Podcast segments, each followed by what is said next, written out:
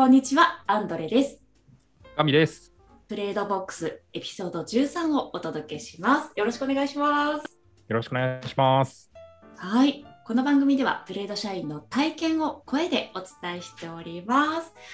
13まで来ましたね。そうですね。はい。ちょっと諸事情により間が空いてしまったんですけれども、ツイッターご覧の方はご存知だと思うんですけど、ちょっと私、入院したりとかしてました。一大事じゃないですか。ですね。本当に申し訳ないです。そうです。あのどうですか？私が入院している間にガビさん何か印象に残る、体験などありましたか？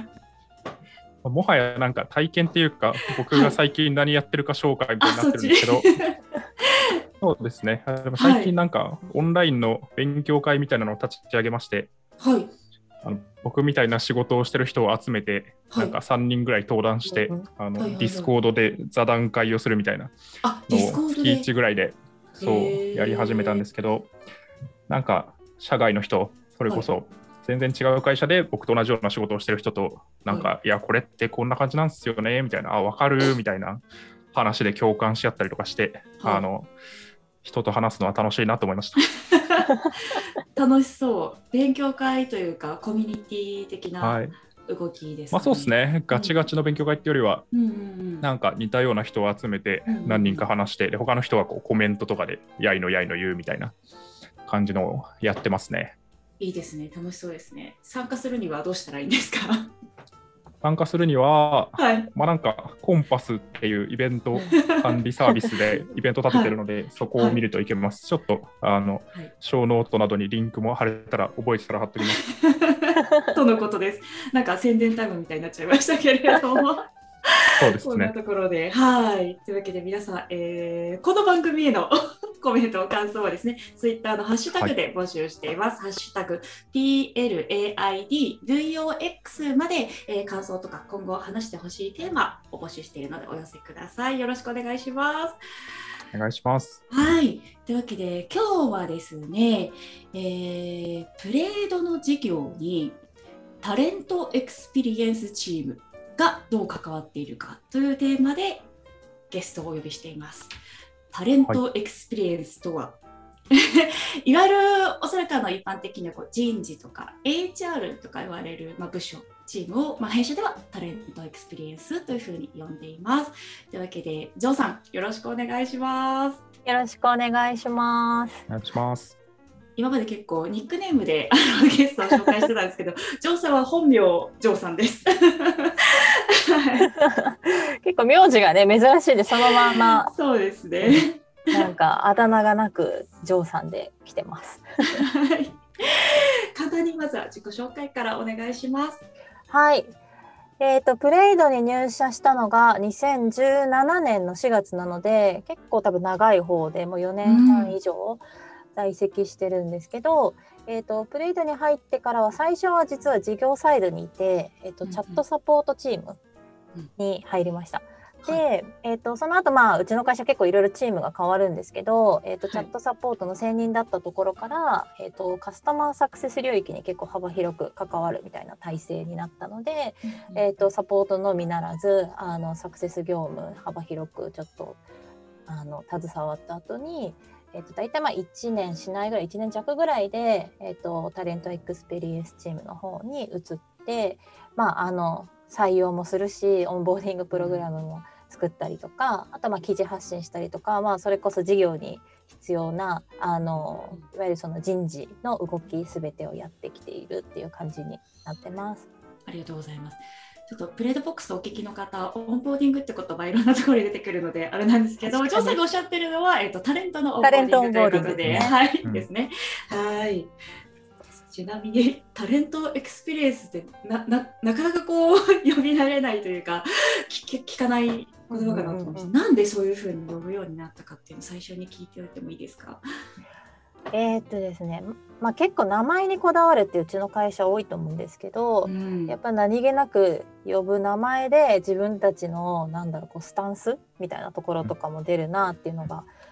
前提にあってで一般的に結構そのヒューマンリソースとかっていうので HR って呼んでたりすると思うんですけどなんかそのリソースっていう言葉がやっぱりなんかこう人をしっかり知るとか見るみたいなところにあんまりこうしっくりこないよねみたいな話をあのメンバーとしている中でやっぱりじゃあなんかその人事的な役割をする私たちが携わってることって何だろうって考えた時にやっぱ会社とこうその人がどう出会うかみたいな出会いのところから、まあ、最後その方があのうちの会社を卒業するまでっていうところに対してなんかこう必要な、まあ、サポートだったりあとはなんかこう関わり方みたいなところを設計していったりとかになっていくよねっていうところでこれもまあエクスペリエンスだよねっていう話があってでやっぱりこうサービスとしてもあの CX って言ってますけどあの体験みたいなところを非常に大事にしているし、まあ、知る合わせるみたいなところもやっぱり似てるよねっていうところもあって、うん、なんか自分たちはじゃあ Talent Experience っていうのがこうやるべきミッションみたいなところに近いかもっていうので呼び方をそういうふうに作った感じですね。うん、うんちあれですよね。なんちゃら Experience チームいっぱいありますよね。あるあるある。ありますね。私も、えっ、ー、と、 Fun Experience です。Fun は FUN なんで、でね、楽し 楽しい方の Experience を作っている方です。そうそうそう。結構なんか体験を考えがちな会社だなと思って、うん、このね、プレイドボックス自体も、そうですね。の体験を届けるというテーマですけど、うん、ここもまたね、TX の思想と通じるものがあるのかなと思いました。うんうんうん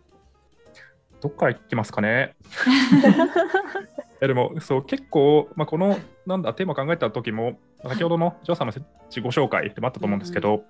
割と Talent Experience チームの人たちが、まあ、いわゆるなんていうんですかね人事領域をひたすらやってるっていうよりも、うん、結構なんか事業との距離、まあ、どこまでを事業というかもいろいろあると思うんですけど、うん、それこそなんか、まあ、セールスとかサポートとかサクセスとかの領域と、まあ、かなりなんか近い動きをしてる人も多いなという印象があり、うん、あの、プレードボックスの、え、初回でしたっけ？初回です。ラッチさん。はい。ラッチさんとかも、一時期なんか、うん、ねセールス、セールスでしたっけ？そうですね、そうだね。セールスにちょっと行ってくるからって言って。え、いなくなるの？みたいな。いや、その背景を実はちょっと聞きたかったなと思ってたんですけど、割とこう、なんかふ踏み越えてくるというか、皆さんアクティブだよなって思ってたんですけど。うん そうなんですよね。はい、そこのなんかね、距離感の近さみたいなところは結構ユニークかなと思って、うん、まあ、そこら辺の感覚を、ジョーさんとかにも聞いてみたいなと思ってたという経緯がありますね。はい。ですね。なんか、うんと、まあ、うちのその Talent Experience チームで結構、まあ、大事にしてるのが一次情報をちゃんと知るっていうことはすごい大事だなっていうのはやっぱり言っていて、うんはい、その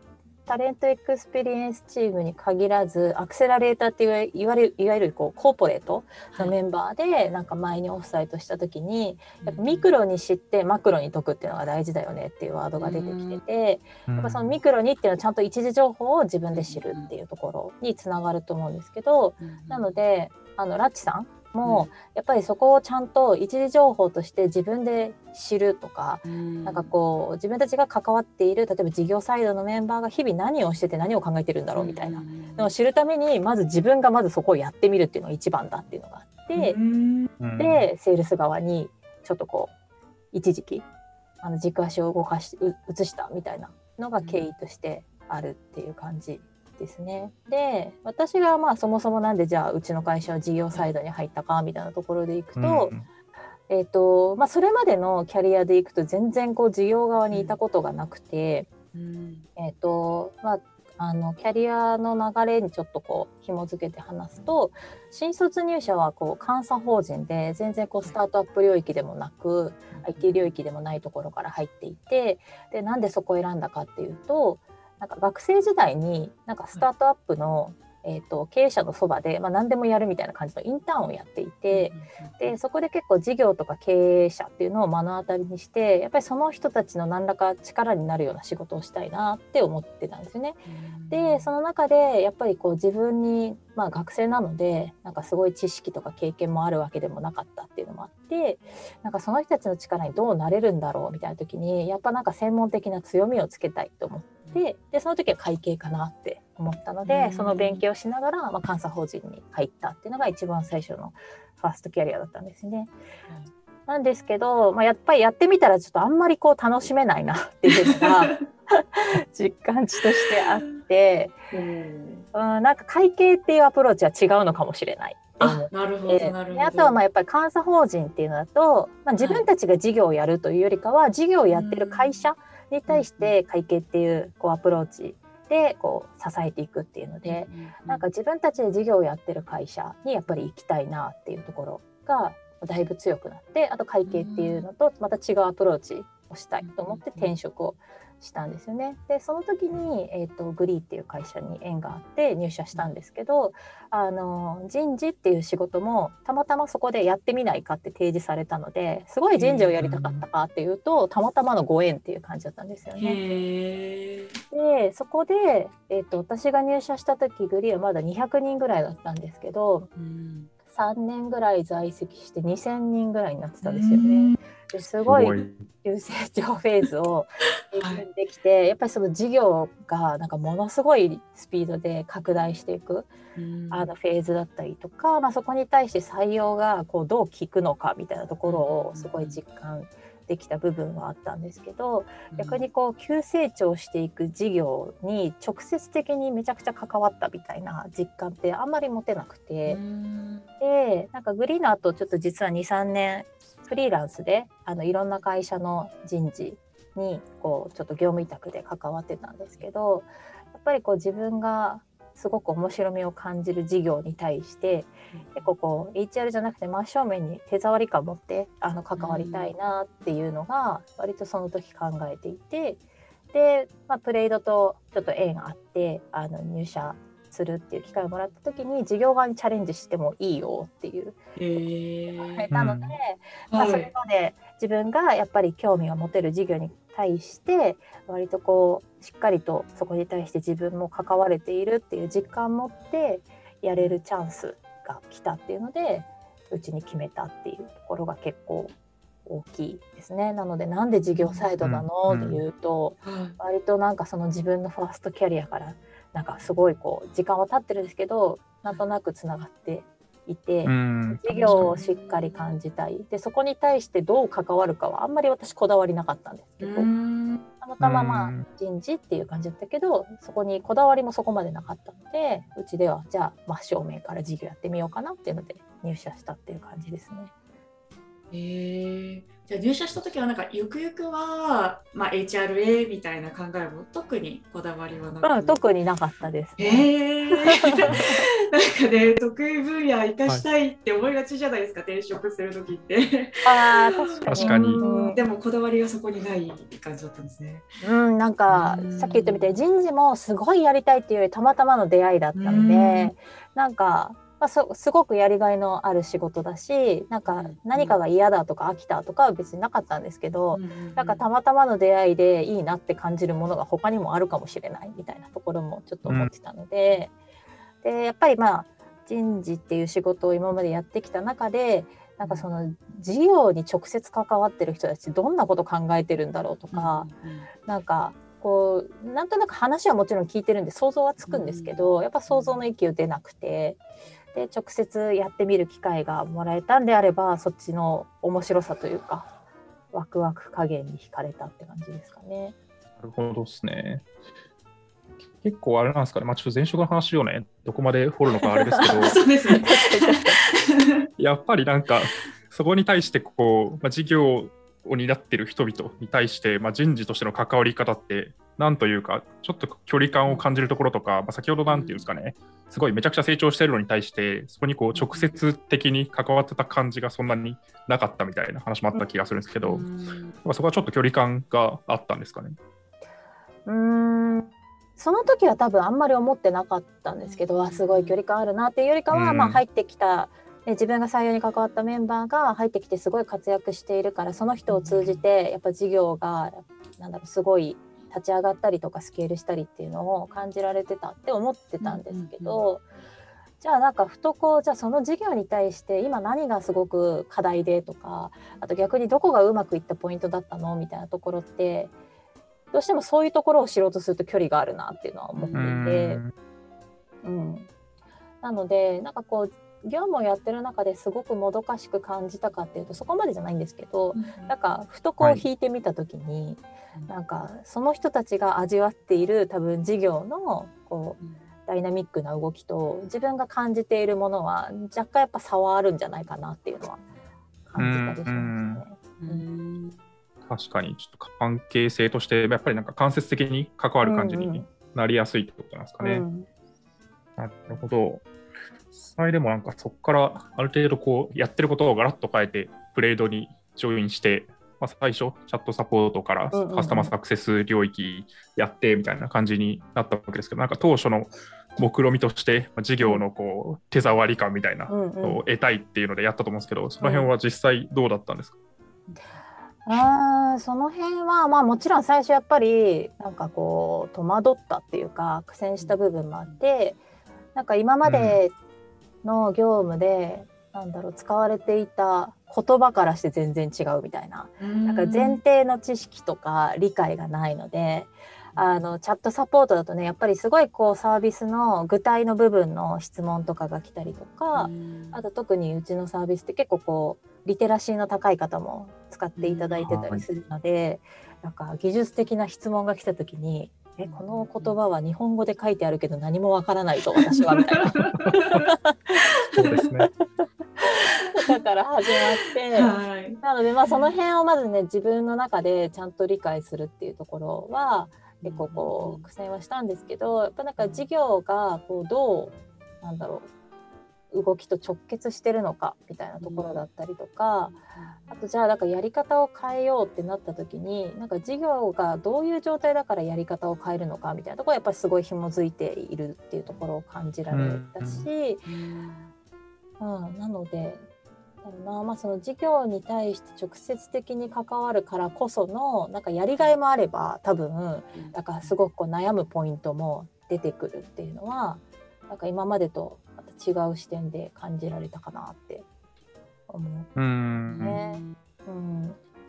なんか結構こう例えばいわゆる人事のさっきタレントオンボーディングのこはい。うプログラムを作るっていう話とかもしたと思うんですけど、なんかそういう事業側のところを多分あんまり強く意識しないと何でもかんでもねこうインプットして確かに。なんか手取り足取りいろいろと、あの最初迷わないようにやってあげるのがいいんじゃないかみたいな風に思ってしまうんですけど、まあでも実際こうにあの日常の業務やってると、でもとはいえやっぱりこう何が生きるのかとか、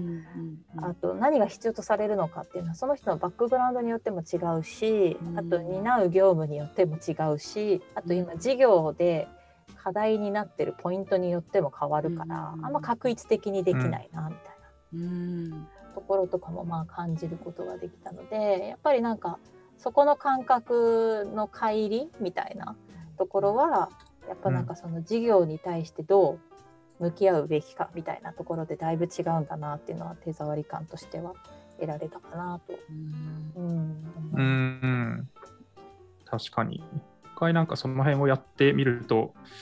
なんというか想像ができたりとか、ちょっと解像度上がったり、透けて見えるようになったりするっていうのは、まあなんかうん TX に限らずあるなと思うんです。僕も一旦カルテの開発とかから入って、今もうちょっとお客さん寄りの仕事してますけど、プロダクトのことを考えるときに、あ、なんか大体こんな感じで、みたいな。エンジニアってこういうこと、こういうことを考えて、こういう仕事してるしとか、プロダクトってこういうふうに作られてるしみたいなのが、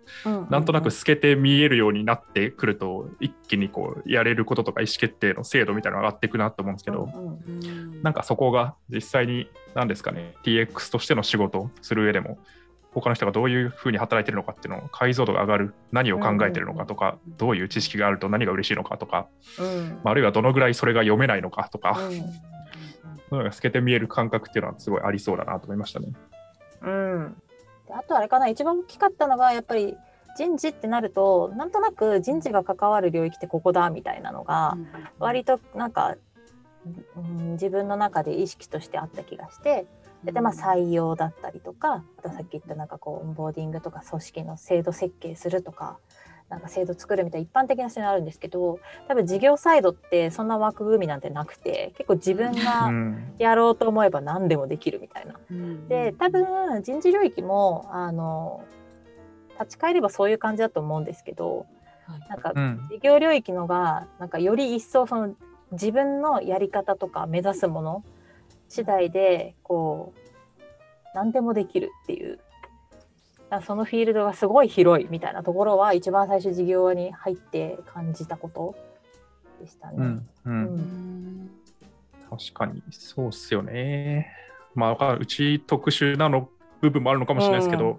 とはいえなんかね何をやってもいいですみたいな。売り上げを上げたり まあなんかうんお客さんの体験を良くしたり、プロダクトを良くしたりするために思いついたことを何でもやってこうみたいな。うん。そうですね。そうですね。ところは、まあねより事業サイドというかになるとあると思うんで、そもそもなんか誰に売ってもいいし何を作ってもいいみたいなうん。前提のなさみたいなところ。うん。うん。は確かにあってもちろん。なんか HR とか TX チームの領域でもそうだとは思うんですけど、なかなかね世の中のこう人事像みたいなうん。ところからすると、まあ、大体この辺やりますよねみたいなのが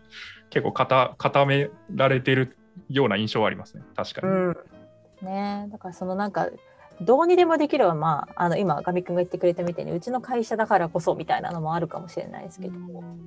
うん、なんかその、初めて事業側に挑戦した会社がうちの会社だからこそ逆になんかそのなんだろうな。事業側に関わるメンバーがなんかこういろんなアイディアを多分持つだろうなとかなんかいろんなこう強みとかなんかやりたいこととか持ってるメンバーのなんかこう多様性がたくさんあった方がきっとこの環境はなんか存分に活かせるんだろうなみたいなところの感覚は結構今でもなんか生きてるなっていうのはありますね。からでもなんというか今は TX のチームいわゆる HR 領域とか人事の領域で、うんうん。ああのメインで仕事されてると思うんですけどそこにこうある種戻っていったのはなんかどういう考えとか経緯だったんですか、あーなんかそのやっぱり自分が事業に真正面で関わった経験がなかったのでなんかやってみた見たことのないことをやりたかったっていうのは結構大きかったんですけどじゃあどっちも経験した時に自分がこう事業に対してどうこうインパクト与えたいかってなったら真正面にやっぱり自分が取り組むよりもなんか強い思いの持っているなんか他のメンバーを通じてなんかそこを最大化するみたいな方が自分は興味があるなと思ったっていうのが結構大きかったかなと思っていてやっぱりなんかこう一番最初にその私がファーストキャリア選んだ時のインターンの話に戻るんですけど何かをやりたい実現したいっていう強い思いのメンバーに対してじゃあそれをいかにこう実現するサポートサポートって言ったらですけどやっていくかみたいなところにすごいやりがいを感じたので、やっぱ人を通じて事業に関わるみたいなところが、あの自分が思ってた以上にうん。あの私は大事だったんだなっていうことに改めて気づいたっていうのがあって、うん TX 側にこう自分が思ってた以上にあうんのやりがいというか、意味を感じてたんだなって改めてあの実感したのが大きかったです。うんうんうんなるほどですね。いいっすね。でも他をやってみたからこそ自分が本当にやりたいことなんか複数ないと選べないじゃないですか。うんうんうんずっと同じことやってたらこれが本当にやりたいかわからんみたいになると思うんですけど、なんか他いくつかやってみると、あでも一番自分に向いてたり自分がやりたいと思うのはこれだなってなるのはうんうんうんうん。すごいわかるし、まあ、逆になんかこう別の視点で言うと実際になんかどういう人を支援したいかというところに対する肌感覚があの、うんうんうん。得られたからこそなんかそこをある種こう支援していくとかそこの人たちがパフォーマンスを上げられる環境を作っていくみたいなところに対してもよりこう価値実感みたいな持ちやすくなったりもしたんですかね。うん。そうですね。だと思います。うんうん。いろんな方が聞いてるので ちょっと気になる質問なんですけどさっきなんか事業サイドとこう TX の距離が近いっていう話をされてたんですけど、ジョーさんはなんか自分の経験の中から、まあ、近くにいた方がいいとかあのそれを生かしてみたいな考え方に至ると思うんですけど TX 全体でこう事業サイトと近くいるために何か、なんだろうな意識とか工夫とか仕組みまではいかないかもしれないんですけれども、こうしてるよみたいなのがあると皆さんご興味持つかなと思ってちょっと聞いてます。うん。うーんなんか日日常的なところでいくと、うんまあやっぱりなんかさっき言った一次情報を知るっていうのはすごい大事だと思うんで、うん。なんかこう例えば自分が呼ばれてないミーティングでもなんかこれは良さそうだぞと思ったら勝手に参加するとか,、あですね。あ、なるほど。とか、まあ、スラックのチャンネルとかもなんか直接的に多分ねこう、はい。TX に関わるような話をしていないチャンネルもいっぱい入っててなんか興味あるこうスレッドとか中を見てあこんな感じになってんだねみたいななんか背景とか現状を知るみたいなところをやっていたりとか。あとはなんかそのなんだろうな。例えば TX で、えー、と採用のまあブランディングマーケティングをやろうみたいななった時に、やっぱり自分たちで閉じて考えずになんかその辺をすごいこう力入れてやってるメンバーたくさんいるので、なんか直接その人たちなんか強みを持ってる人たちに聞きに行ったりはするんですけど、なんかそういう時になんかプラスアルファで最近何やってんですか？みたいな感じで結構こうやっぱ一時情報をどれだけ知れるかみたいなところを意識してなんか場を有効活用するだったりとか、なんかそういうところに取りに行くみたいなをやってたりしますかね結構メンバーは。なので前ちょっと最近できないんですけど前はあのうちのオフィスの座席数もうちょっと余裕あった時は、はい。あのフリーアドレスでなんか最近このチーム何やってるから気になるからじゃあちょっと近くに座ろうみたいな感じで座ったりとかもしてたんですけどちょっと最近ね、うん結構もう席数がパツパツなので。そうですね。ちょっと確かに今悩みですね、それは。そう。いろいろありましたね。確かにうちってあんまりこうクローズなチャンネルがなかったり、クローズなあのスケジュールがなかったりするから入りやすいっていうのはあるかもしれないですね。うんうんうん。んあとでもなんかそのさっき言ったみたいに TX だけで進めればなんかうまくいくってことってまあほぼないと思ってて、なんかこううちはメンバーが結構こう声かけると協力してくれるからっていうのもあるんですけど、なんか雑にいろんな人にこう声かけて巻き込むみたいなのも大事かなと思っていて。でその巻き込むタイミングもこっちで何かを決める決めた後ではなくて決める前のどうしようこういうこと考えてるんだけどみたいな結構アイデア段階からこう巻き込んででそこに絡めてなんかいろいろじゃあなんか今事業とかプロダクトがこういう感じになってるからなんかそこと紐づけてこういうふうにやるといいんじゃないみたいなヒントもらえたりするのでうん。なんかその辺でも多分いいキャッチアップというか、うん、もらえてるかなと思いますヒント。確かに確かに。なんかでもそういう動きできる人貴重な感じしますよね。TX になんか入る人でみんながそれできる会社すげえなと思いますけど、そういう人世の中にどのぐらいいるんだろうと思って。確かになんかうん普通の普通のって言ったらあれかななんかこうやっぱり人事がどういう動きをすべきかみたいなところに対するポリシーって割と会社によって違うと思ってて、で、は結構大多数の会社がやっぱりあの人事がする施策だったりとかなんかこうアクションって全社的に影響するものが多いので割としっかり練ってで固めてからみんなに共有しないと迷惑がかかるみたいな感じでなんか人事内でまずちゃんと考えるっていうことが多いと思っててなのでなんだろうこうアジャイルで作るんではなくて割と作り9割方できたものをリリースせよみたいな感じだと思うんですけど、まあ、うちはそこの思想がだいぶ違うと思っててやっぱりなんか人事の施策もそうプロダクトと一緒でアジャイルで作っていくべきだしいろんなこう思想が入ったものが、あの方が結果としていいものにつながるっていうのでなんかこう23割の段階でまずリリースすればいいみたいな。でそこで何かうん。こううまくいかなかったりとかなんかたとえミスがあっても、まあ、そこは別に次につながれば全然許許容するというか失敗してもいいよっていう感じなので、だからその失敗を許容する範囲が割と全方位で許されてるからこそこういろんなメンバー気軽に巻き込んで、とりあえずやろうよみたいな感じで進めることができるっていうところがあるかなとは思います。うん、確かに。う、ん。そこがね、なんか、いろいろ新しいこと、いろんな人巻き込んでやっていこうってなってるのに、ミスったらめっちゃ怒られるとかだと辛いですもんね。そうです。そのそこのカルチャーがベースにあるからこそやりやすいっていうのはありそうですけど、でもなんか逆に、なんていうんですかね、まあ、難しさとして、やっぱりなんか、既存のよくある制度とかルールとか、なんか仕組みみたいなのをただ入れるの嫌いじゃないですか、うん プレイドって。うん、そうですね。そうだね。いやこれ本当に必要みたいなのうんをめっちゃこう、うん考えた上で自分たちなりの制度だったりとかをちゃんと作ろうとする感じがあるので、うん。なんかそこのある種アンラーニングみたいな僕はうん。前の会社ではこれやってうまくいったんですよね、うん。みたいなのを言っても、いうん、やちょっとそういうんじゃないんでみたいな感じになりそうで 大変だなって思います。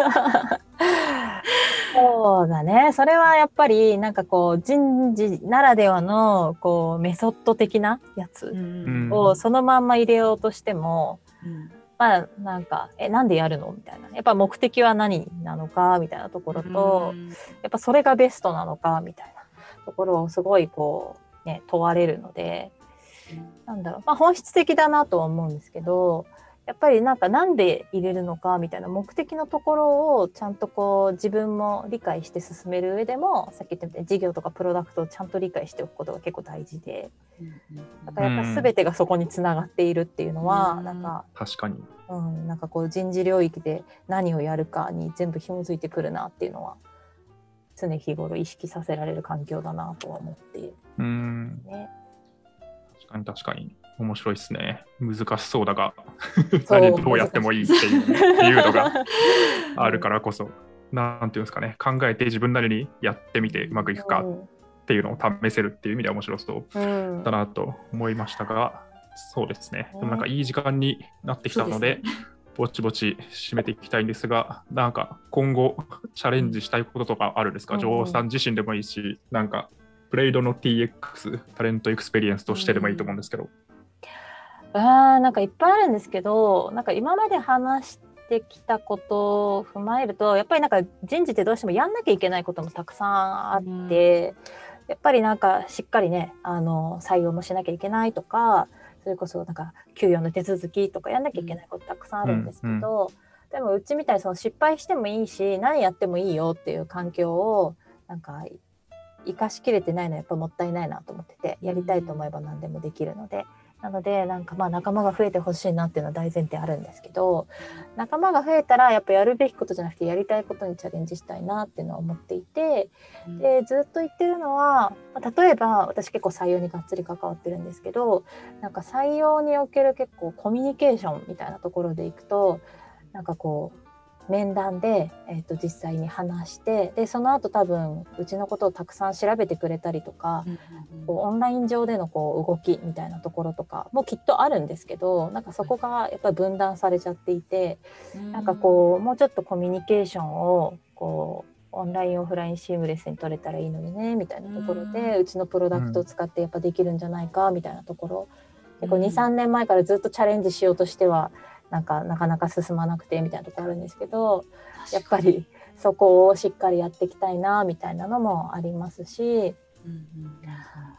あとはなんかうん今の、まあ、うちの事業っていうところを鑑みると今までってやっぱりあのカルテっていうプロダクトがあってイコールプレイドっていうなんかワンプロダクトで一つの会社って感じだったんですけどそこが、まあ、プロダクトがいろんなプロダクトがこうでき始めていてでそれこそこの間だと CS 領域に参入するっていうので子会社もできましたってなって結構グループ化してきていて。うんでそこに対してなんか私たちアクセラレーターあのいわゆるコーポレートはとはいえそこは分断しないで共通基盤だよって言われていて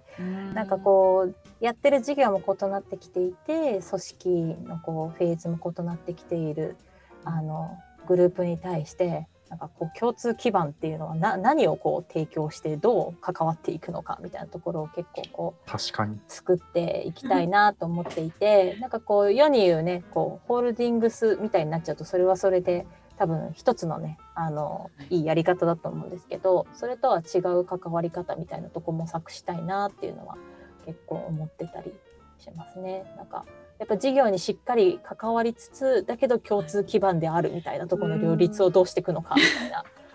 ところ確かに、そうですよね。難しいんですけどね難しいですね。チまあ、さ。うん、最初なんかミクロとマクロの話をなんか両方をバランス取って考えなきゃいけないっていうのはかなりチャレンジですよね。そうなんですよね。なのでそうでなんかずっと前からもう本当に45年前から言ってるのが、まあ、いろんなこうチャレンジをしてこう新しいやり方みたいなところを見つけ出してあの会社と事業がうまく成長してみたいなところを実現できたらいつかそういうのをまとめた本を出したいっていうのを いいですね。このメモに書いてますけど、How Played Works ね。うん 出したいですね。確かにかなり、うん、ユニークなことをやってる気がするので、うん。事例としても面白いような気がしてますね。ですね。なあなので多分あの TX チームのメンバーも一人一人やりたいことは、ね、いろいろ変わあの持ってると思うんですけど、ね私で言うと今言ったみたいなその